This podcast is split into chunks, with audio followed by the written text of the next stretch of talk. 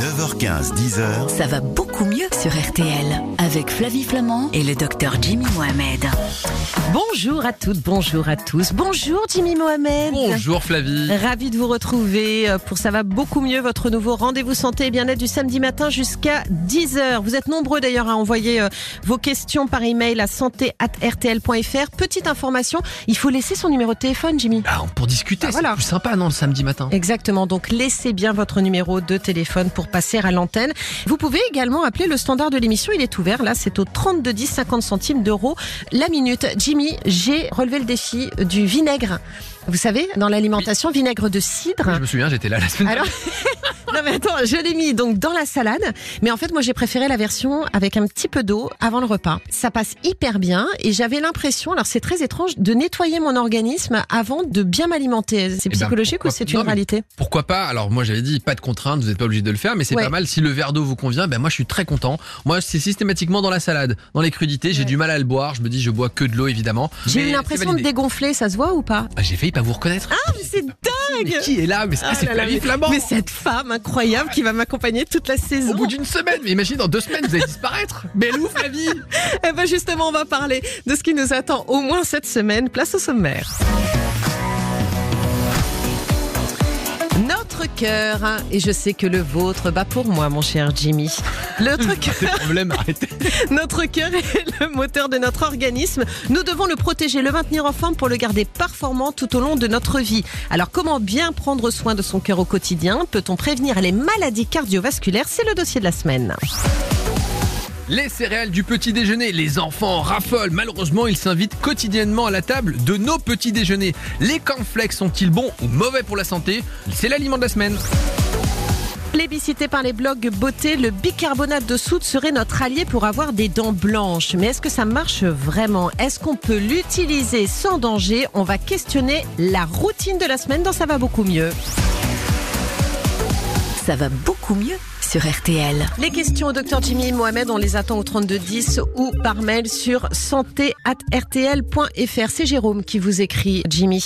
Faut-il donner des ampoules de vitamine D à ses enfants dès la rentrée? À quoi ça sert? Et puis alors moi je me pose aussi la question, est-ce que c'est bénéfique pour les adultes? Alors on va déjà rappeler ce que c'est que la vitamine D. Oui. C'est une vitamine et une vitamine elle a une particularité, c'est qu'on peut pas la fabriquer nous-mêmes. Donc on a besoin de quelque chose pour l'avoir. D'accord. La vitamine D, elle sert globalement à augmenter les concentrations de calcium et de phosphore dans le sang. Et vous le savez, le calcium, il sert notamment à la bonne minéralisation des tissus osseux, du cartilage, des dents, à avoir une bonne contraction musculaire efficace. Elle sert aussi dans ce qu'on appelle la transmission nerveuse au niveau des nerfs. Et puis, cette vitamine D, elle va réguler notamment des hormones et participer aussi au système immunitaire. D'accord, mais en fait, on l'a grâce au soleil, la vitamine D, non? Exactement, il y a deux façons d'avoir de la vitamine D. L'exposition au soleil, 15 à 20 minutes tous les jours, un tiers de la surface corporelle, c'est-à-dire la tête, le décolleté, les avant-bras, ça permet d'avoir les apports journaliers suffisants en vitamine D. Et puis au travers de l'alimentation. Et en France, c'est plutôt les produits laitiers, yaourt, fromage blanc ou encore les laitages et aussi les poissons qui permettent d'en avoir. Mais pourquoi est-ce qu'on en donne aux enfants? Parce qu'un enfant ne produit pas assez de vitamine D? Exactement, il n'arrive pas à réguler de la même façon son niveau de vitamine D grâce aux apports alimentaires. C'est pour ça qu'on va supplémenter les enfants dès la naissance pour éviter une maladie qu'on appelle le rachitisme. Est-ce qu'il est bon d'en donner aussi aux personnes plus âgées? Oui, parce qu'en vieillissant, en fait, l'organisme, il fabrique moins bien la vitamine D, il a du mal à l'absorber et par conséquent, on a besoin d'avoir des apports supplémentaires en vitamine D, notamment pour limiter les risques d'ostéoporose, le fait d'avoir l'os un peu plus fragile et puis les personnes aussi qui ont la peau mate ou foncée, eh bien, vont avoir du mal à synthétiser cette vitamine D et elle est un peu moins efficace, c'est pour ça qu'on va les supplémenter. Alors moi, je ne suis plus un enfant, mais je ne suis pas encore une personne complètement âgée. Est-ce que c'est bien aussi de prendre de la vitamine D? Pourquoi pas, mais en vrai, il y a plein d'études qui disent tout leur contraire. Soit disant la vitamine D serait extraordinaire, on éviterait certaines maladies graves, mais en réalité, on n'est pas trop sûr des réels bénéfices de la vitamine D. Prenez-en à petite dose, pourquoi pas, mais il y a un risque de surdosage aussi. Donc parlez-en à votre médecin ou votre pharmacien. Et Ça fait quoi le surdosage? Il y a un risque d'hypercalcémie. Je vous avais dit que la vitamine D participe au, au métabolisme du calcium. Donc trop de vitamine D, c'est un risque d'avoir trop de calcium et c'est dangereux notamment pour le cœur, le calcium. Ok, merci docteur. Flavie Flamand et le docteur Jimmy Mohamed attendent vos appels au 3210. 50 centimes la minute. Deuxième question, mais c'est Erika qui est en ligne avec nous au téléphone. Erika, bonjour. Bonjour Flavie. Soyez la bienvenue dans Ça va Merci beaucoup, beaucoup. mieux. Bon, moi je suis ravie de vous parler, mais c'est surtout au docteur Mohamed que vous voulez vous adresser. Et Tout comme je vous comprends, Bonjour Ah. docteur. Bonjour Erika. c'est à vous. Bonjour. J'ai une petite question qui concerne les parfums. Je pense que ça concerne quand même euh, beaucoup de beaucoup de gens. Et il semblerait que euh, les compositions sont pas toujours très clean Mm. et que ça peut peut-être être un peu inquiétant, notamment en termes de perturbateurs endocriniens, voire des substances cancérigènes. Et donc, euh, j'aimerais bien avoir votre avis de médecin. D'accord. Alors là, vous parlez du parfum qu'on non, porte non, sur non, soi. par- tout à D'accord. fait, tout à fait. Ok. Tout à fait. Bon, déjà, on va rappeler ce qu'est un perturbateur endocrinien. Oui, on entend régulièrement parler, c'est une substance qui va mimer une hormone ou bloquer le bon fonctionnement d'une hormone. Le problème, c'est que l'ensemble de notre organisme est régulé par les hormones. La thyroïde produit des hormones thyroïdiennes, les ovaires vont fonctionner avec des œstrogènes de la progestérone, le pancréas de l'insuline. Donc on comprend que ces perturbateurs endocriniens Mm. vont favoriser certaines maladies, du diabète, de l'obésité, certains cancers hormonaux dépendants comme le cancer du sein, une puberté précoce chez les enfants ou certaines malformations. Donc ces perturbateurs endocriniens sont décrits comme des vrais facteurs de risque de certaines maladies. Ok. Vous en mettez beaucoup, vous, du parfum, Erika? Plutôt pas mal, mais euh, j'essayais de privilégier euh, les, les parfums euh, pseudo-naturels. C'est ça. Maintenant, euh, la différence, vraiment, il faut être honnête, hein, c'est qu'en termes de tenue et même en termes de choix, on est beaucoup plus limité. Et euh, quand on aime euh, vraiment se parfumer, c'est compliqué. Bon, alors moi, vous l'aurez peut-être remarqué, Jimmy, euh, je m'asperge. J'adore le parfum. Alors du coup, c'est vrai que la question d'Erika me fait peur. Bah oui, ils a contiennent des perturbateurs endocriniens et notamment des fixateurs pour éviter l'oxydation du parfum parce que certains parfums vont tenir très très très très très longtemps. Et c'est Mm. parce qu'on a rajouté des substances chimiques qui sont considérées comme la plupart comme des perturbateurs endocriniens. Donc oui, les parfums en contiennent et même attention, on va se dire que le prix fait la qualité, pas forcément. De très grandes marques qu'on va pas citer ont été épinglées car elles contiennent des perturbateurs endocriniens et souvent elles ne vont pas donner la composition exacte parce qu'on dit que c'est un secret industriel. On veut protéger la composition d'un parfum. Donc oui, elles en contiennent. Donc il faut être vigilant. Mais si on en met qu'un tout petit peu? Et ben le problème des perturbateurs endocriniens, c'est que en fait c'est pas la dose qui fait le poison. Ah. Euh, On dit vous fumez beaucoup, vous augmentez le risque du cancer du poumon. Et bien en fait les perturbateurs endocriniens peuvent fonctionner même à toute petite dose. Donc en réalité on doit être très vigilant et faire comme vous Erika, se tourner peut-être vers des parfums qui n'en contiennent pas. Et certains sont clean. Il y a des comparateurs qui existent, il y a des applications, vous savez qui scannent notamment les produits Ouais. alimentaires et qui permettent de se dire ah oui effectivement tel ou tel parfum ne contient pas de perturbateurs endocriniens, de substances allergènes ou potentiellement cancérigènes. Alors Erika, vous allez changer vos habitudes? Oui, de toute façon, Mm. euh, c'est pour ça que je vous posais la question. Mais le, le souci aussi, c'est que j'ai, j'ai- c'est rigolo parce que j'ai téléchargé plusieurs applis. Hein, et selon les applis, on n'a pas les mêmes notes en fait. Mais c'est parce que aussi euh, il y a des secrets industriels, donc en réalité vous avez raison, on est un peu perdu. Donc je pense que on va pas s'interdire d'en mettre. Il faut Ouais. faire attention à notre mode de vie, mais ça veut dire une chose que l'environnement peut nous rendre malades. Faut faire attention à ce qu'on boit, ce qu'on mange, ce qu'on fume et les produits qu'on se met. Et c'est valable aussi pour le maquillage, les autres Oui, cosmétiques. fait, ouais. Donc soyons vigilants sans rentrer dans une forme de paranoïa. Eh bien, merci Erika d'avoir mis la lumière. euh, Merci, Erika. Prie. effectivement, Merci sur une problématique que je n'avais absolument pas imaginée. Donc, comme quoi, c'est l'intérêt de cette émission. Nouvelle peur Des débloquée. questions. Exactement. Erika, on vous embrasse. Merci pour Moi votre aussi. fidélité. Ah, ça va beaucoup, beaucoup. mieux. À très bientôt. On se retrouve dans un instant. On va aborder le dossier de la semaine. On va prendre soin de notre cœur. Voilà. Tiens, j'ai une question à poser aussi au professeur Gérard Elft. Est-ce qu'on peut avoir le cœur brisé? Bah oui, c'est vrai. Et puis, on parlera des céréales du petit-déj. Et puis, on parlera de la routine du bicarbonate de soude pour blanchir ses dents. À tout de suite. Jimmy Mohamed, Flavie Flamand, ça va beaucoup mieux sur RTL. Flavie Flamand, Jimmy Mohamed, ça va beaucoup mieux. jusqu'à 10h sur RTL. Tout, tout, tout, vous saurez tout pour être en pleine forme. Et c'est grâce à Ça va beaucoup mieux. L'hebdo, c'est jusqu'à 10h sur RTL avec le docteur Jimmy Mohamed. Et mon cher Jimmy, on va maintenant aborder le dossier de la semaine, prendre soin de son cœur. Et on reçoit qui? On reçoit le professeur Gérard Elft. Il est cardiologue à la Pitié-Salpêtrière à Paris et aussi le président de la Fédération française de cardiologie. Bonjour professeur. Bonjour. Bonjour professeur. Alors, on va prendre soin de notre cœur. En fait, notre cœur, c'est quand même un organe qui va battre toute la vie. C'est un muscle hyper, c'est un muscle le cœur. Absolument. C'est le muscle le plus intense euh, finalement de tout notre corps? C'est un muscle fondamental. Il faut effectivement qu'il batte euh, longtemps. Il bat 60 à 100 fois par minute. Euh, il doit assurer euh, une fonction permanente. Sinon, euh, c'est l'arrêt cardiaque. Et on parle souvent de bon fonctionnement du cœur à bonne tension artérielle. Alors déjà, est-ce que c'est vrai? Et est-ce qu'on peut rappeler déjà, c'est quoi la tension avec laquelle on, nous rabâche parfois euh, Alors la tension artérielle, c'est la pression euh, qu'on a dans ses artères. Et effectivement, euh, plus on vieillit, plus la tension artérielle augmente. Et la tension artérielle a des effets, l'hypertension artérielle a des effets euh, néfastes. Est-ce qu'on peut donner des exemples concrets? Une bonne tension artérielle, c'est combien? C'est quoi la limite? À partir de quand on doit se dire ah, il y a peut-être un souci? Alors chez son médecin, on a une tension artérielle normale. Si elle est inférieure à 14 pour le premier chiffre et inférieure à 9 pour le deuxième. Mais ce qu'il faut savoir et ce qui est de plus en plus fait, c'est qu'en fait, il est important de prendre la tension artérielle au repos, donc chez soi. C'est ce qu'on appelle les automesures euh, tensionnelles.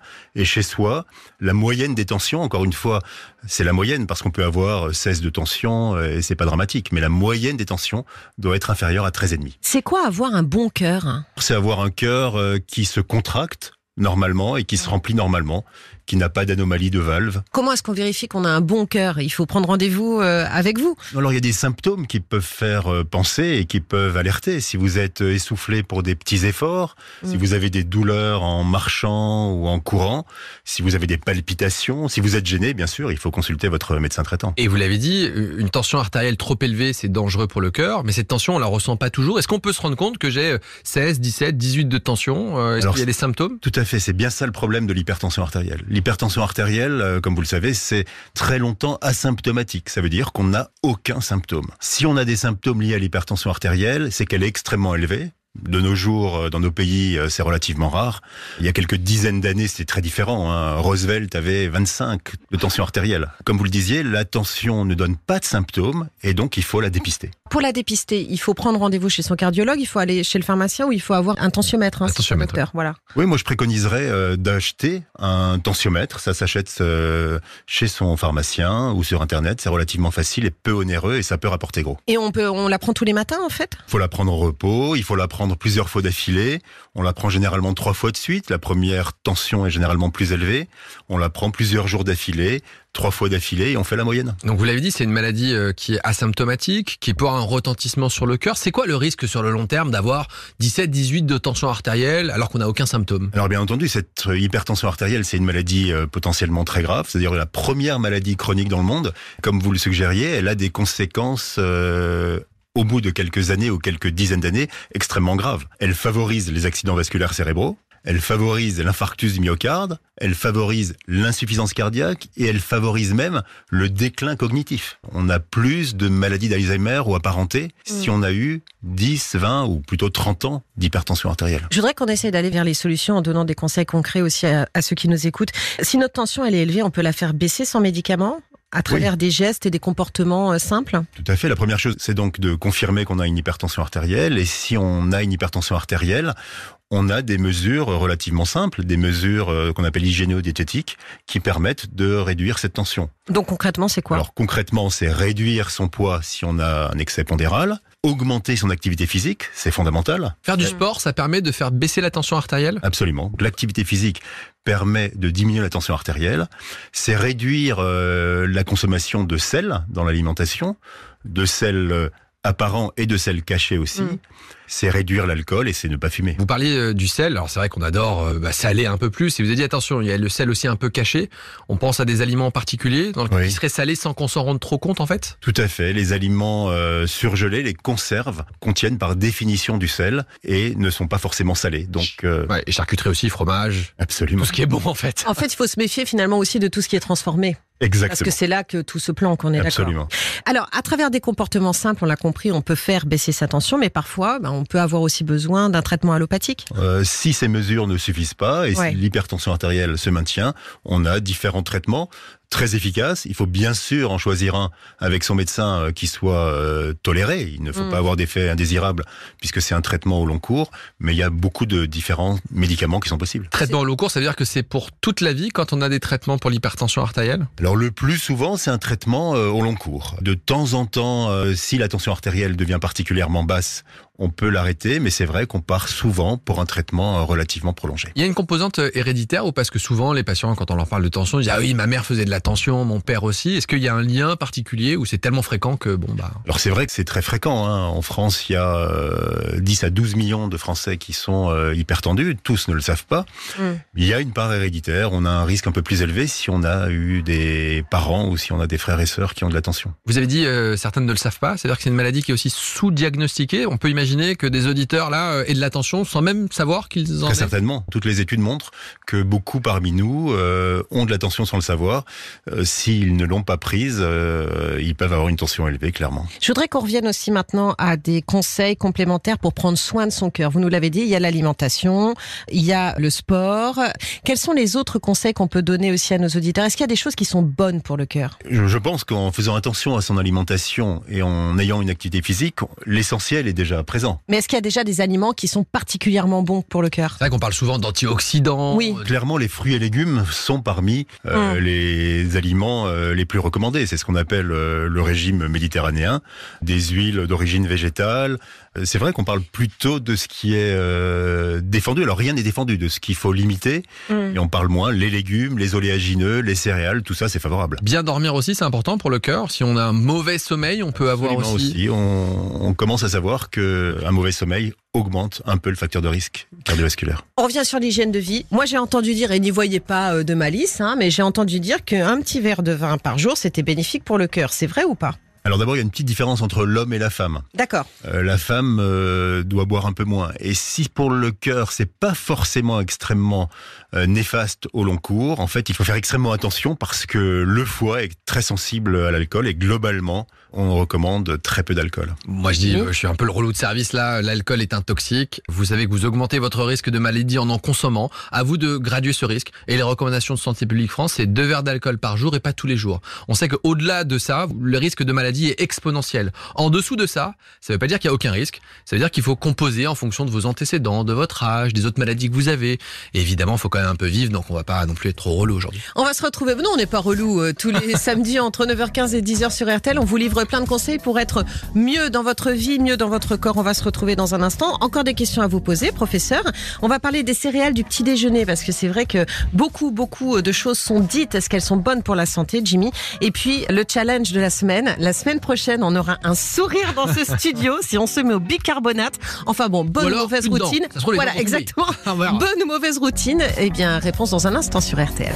Jusqu'à 10h, ça va beaucoup mieux sur RTL. Ça va beaucoup mieux sur RTL. Avec Jimmy Mohamed et Flavie Flamand. Et ça va beaucoup mieux avec le professeur Gérard Elft, qui est cardiologue à la Pitié-Salpêtrière et président de la Fédération française de cardiologie, avec lequel nous parlons de notre cœur avant d'attaquer le dossier des céréales du petit déjeuner et que l'on se lance un challenge, bonne ou mauvaise idée, le bicarbonate de soude pour blanchir ses dents.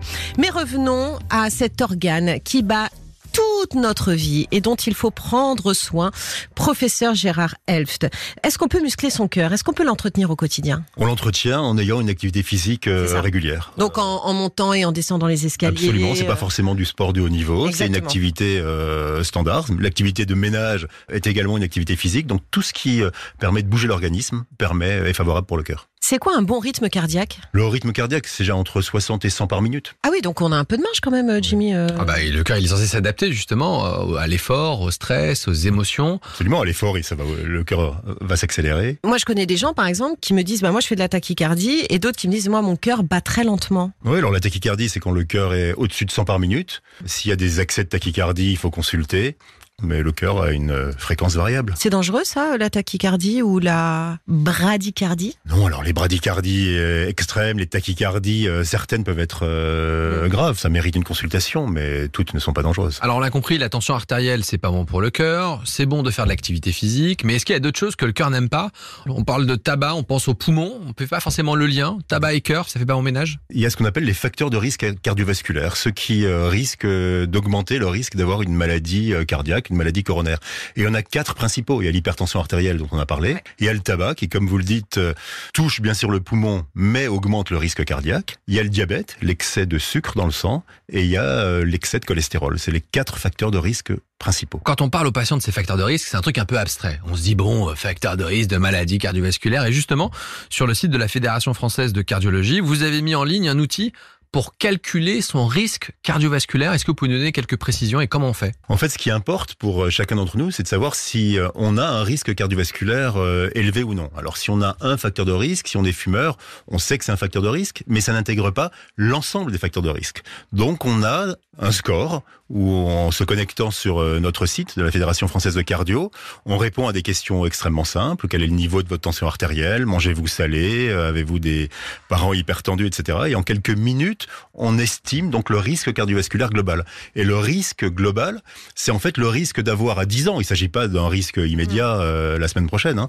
c'est le risque d'avoir à 10 ans une maladie cardiaque. Et il peut être faible, modéré ou important. Et on fait quoi? Parce que moi j'ai fait le test pour voir. J'ai mis des paramètres, euh, voilà, fumeur, en surpoids, euh, qui prend de l'alcool. Le truc hyper crédible quand on vous connaît. Et du coup, il y a un risque. On a un risque, on va dire, élevé. Qu'est-ce qu'on fait une fois qu'on a ce risque? On doit aller courir chez le cardiologue On dit, ah, c'est la fin du monde Est-ce qu'on peut essayer d'influer sur ça? Alors le test montre que si on réduit des facteurs de risque, par exemple si on fume et qu'on arrête de fumer, le risque va se réduire. Donc Oui. c'est déjà une bonne nouvelle.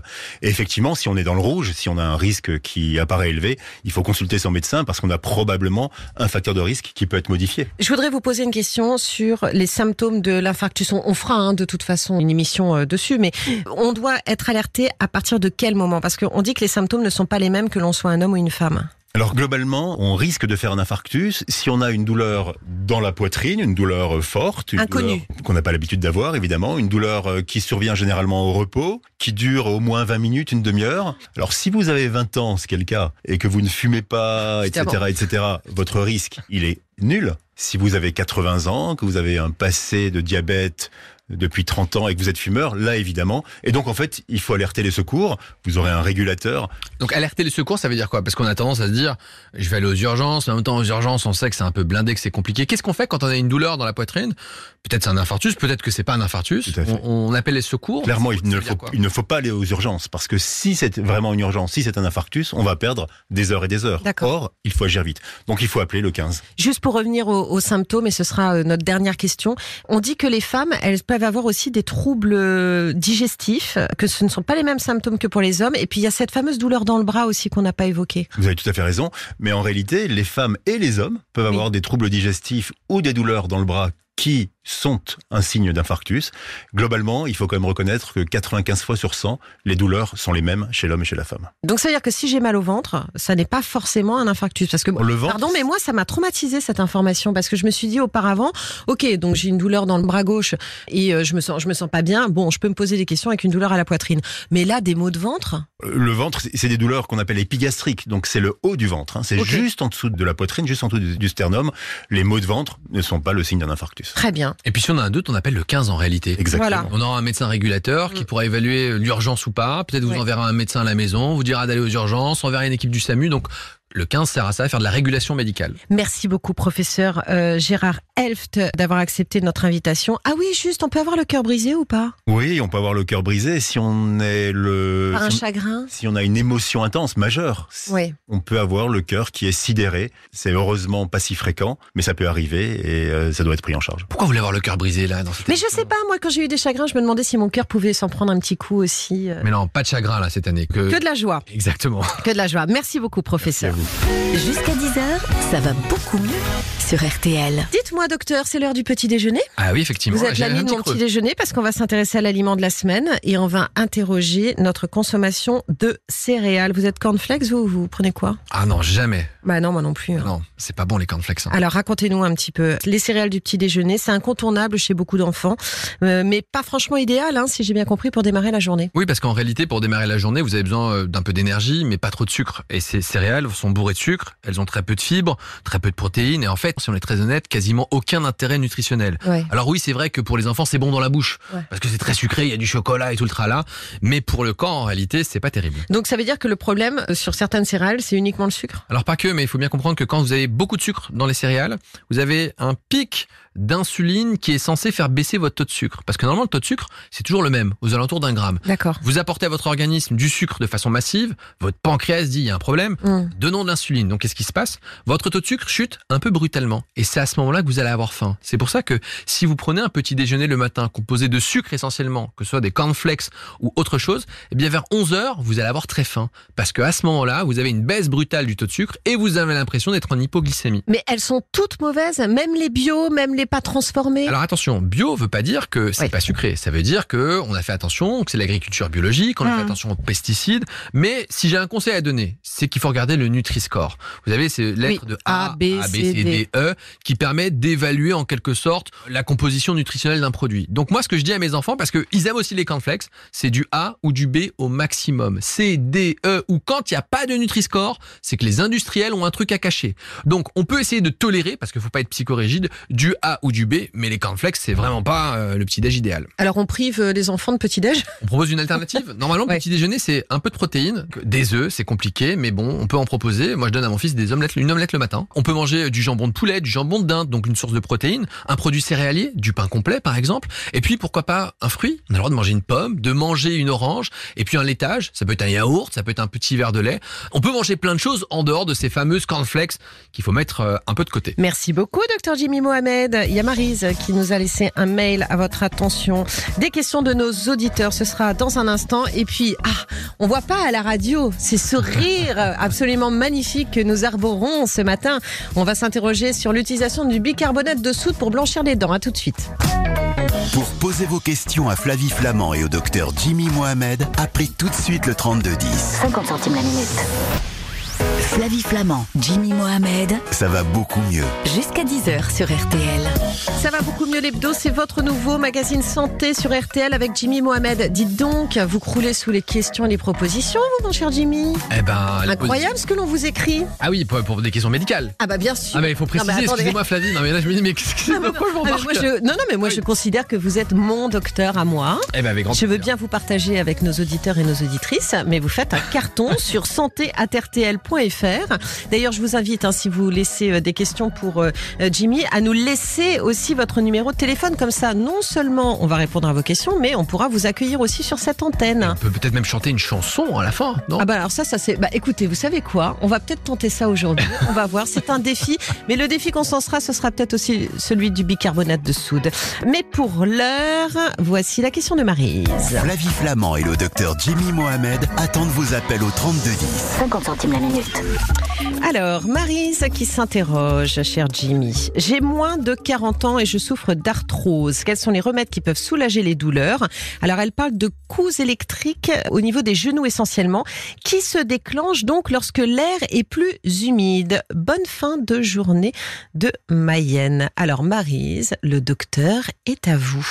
C'est quoi l'arthrose déjà? On peut avoir ça avant 40 ans? Oui, complètement. On pense que l'arthrose, c'est une maladie de vieux. On se dit, oh là là, mais c'est vrai c'est faux, parce que c'est une maladie liée au vieillissement.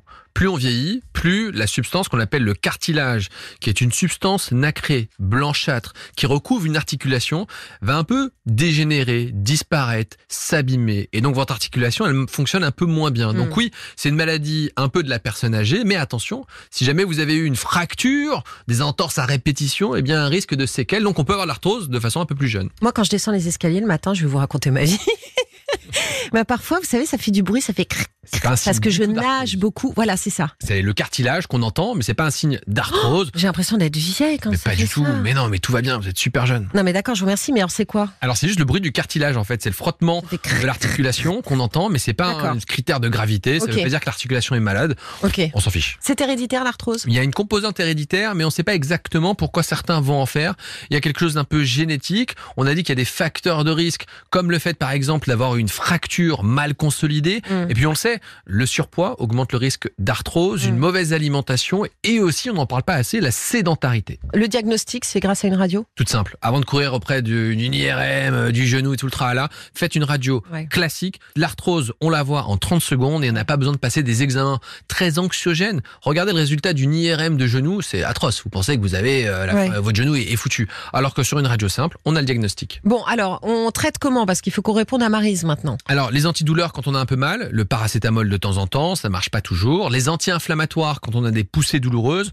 On peut faire aussi parfois des infiltrations à base de cortisone. Et puis surtout, il y a deux choses extrêmement importantes. Un, on parle de perte de poids. On le comprend pour l'arthrose du genou. Si vous êtes en surpoids ou obèse, il y a plus de charge sur Mm. votre genou, mais pas que. On a montré que les patients qui sont obèses ont plus d'arthrose au niveau de la main. Et pourtant, la main, elle n'est pas plus grosse. Parce qu'en fait, le tissu gras, la graisse qu'on a au niveau du ventre, eh bien, elle fabrique des molécules inflammatoires. Et ces molécules inflammatoires, elles favorisent l'arthrose. Ok. Donc en réalité, le surpoids et l'obésité sont des facteurs de risque d'arthrose sans vouloir culpabiliser les gens.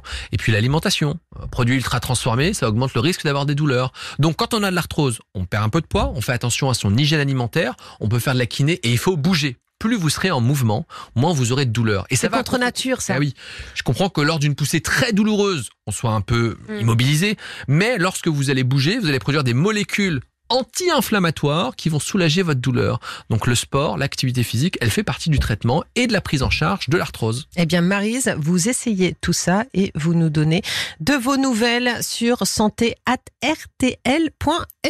Montrez-moi, faites-moi un beau sourire. Hi, C'est trop joli.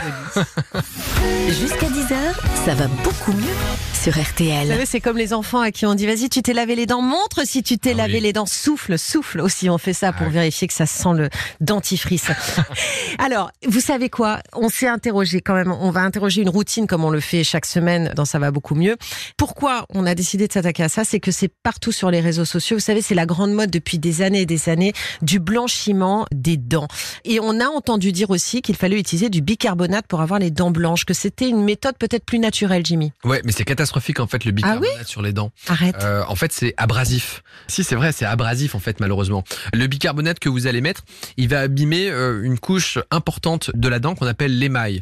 L'émail des dents, c'est ce qui vous protège. C'est le tissu de soutien de la dent. Ça repousse pas. Et ça repousse pas. Le jour où votre émail est abîmé, eh bien, on peut strictement rien faire. Et à ce moment-là, eh bien, on fragilise la dent et c'est là que les problèmes arrivent. Donc, le bicarbonate, tous les jours, régulièrement, abîme l'émail des dents. Ok, donc pas de bicarbonate, mais euh, en même temps, quand j'achète un dentifrice euh, qui prétend en contenir un. Et oui, mais c'est pas pareil, c'est pas le même bicarbonate.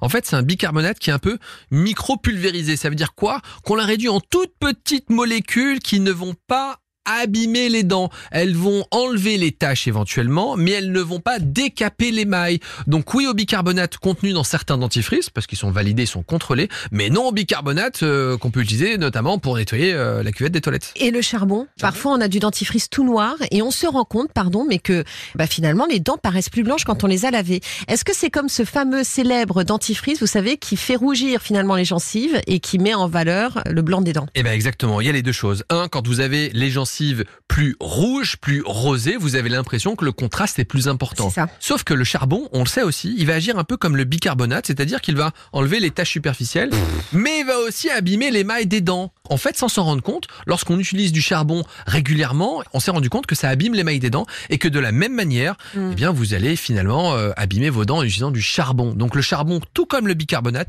est déconseillé si vous souhaitez avoir un beau sourire et puis des dents en bonne santé. Donc je vais pas essayer ça comme routine cette semaine alors. Non, bah non, on peut essayer de donner quelques Alors je fais conseils. quoi? Bah oui. Premièrement, il y a des conseils tout simples. Si vous êtes buveur de thé ou de café, Oui. faut vous rincer la bouche systématiquement. Après avoir bu mon thé là en Oui. sortant de l'émission? Quand vous allez boire un café euh, à côté, eh ben vous savez, le garçon de café vous donne toujours un petit verre d'eau. En fait, c'est peut-être le premier des dentistes parce qu'il a compris qu'il fallait se rincer les dents. Observez la tasse de thé ou de café qui a séché. Vous voyez qu'il y a des dépôts, c'est des dépôts de tanins. Et en fait, on a exactement la même chose sur les dents. Donc, le premier conseil, c'est de se rincer la bouche. Ensuite, se brosser les dents pour enlever les résidus, ça c'est très facile. Et puis, il faut pas oublier que le détartrage permet non pas d'avoir les dents super blanches, mais de redonner une couleur un peu plus naturelle et de limiter la plaque dentaire qui facilite et qui donne d'autres maladies dentaires. Et le blanchiment des dents chez le dentiste? Uniquement chez le dentiste. Mais voit- c'est bien ou pas? Parce que moi Alors- je l'ai fait, alors qu'est-ce que c'est long? Oh là Alors c'est long, mais attention, pourquoi il faut le faire chez le dentiste? Parce qu'il va utiliser des produits qui, si jamais on les utilise sur une dent qui n'est pas saine, qui a des caries, va abîmer encore plus la dent. Donc on voit parfois des influenceurs qui proposaient des bandelettes qui sont interdites en France. Eh bien en réalité elles sont dangereuses si elles ne sont pas sous le contrôle d'un dentiste qui vérifiera que vous n'avez pas de caries et qui pourra ensuite faire un blanchiment dentaire, mais surtout vérifier bah, que vous avez une bonne santé bucco-dentaire. C'est ça le plus important. Merci beaucoup Jimmy. Avec plaisir. Vous vous sentez bien? On est tellement bien le samedi va matin. beaucoup mieux. Voilà, ça va beaucoup mieux l'hebdo, c'est déjà terminé. Bon, vous serez là samedi alors? Ah, si tout se passe bien. vous aussi, non? Ah bah, Écoutez, si tout va bien, je serai avec vous. Euh, séance de rattrapage à volonté sur l'application RTL. Lundi 20h, je vous attends avec Georgie, le magazine qui décrypte et qui explique l'actualité. Et vous, Jimmy? 8h30 avec Amandine Bégaud et Yves Calvi dans la matinale pour les conseils santé. Il est du matin, je suis du soir. On a hâte de vous retrouver samedi prochain dès 9h15 pour un nouveau numéro de Ça va beaucoup mieux. Juste après les infos, c'est Stop ou encore avec Eric Jean-Jean. Je vous embrasse, Jimmy. À la semaine prochaine. Je suis toujours dérouté par le je vous embrasse, mais oui, je vous embrasse aussi. Bah Et les auditeurs d'RTL aussi. Évidemment. À la semaine prochaine sur RTL. Jimmy Mohamed, Flavie Flamand. ça va beaucoup mieux sur RTL.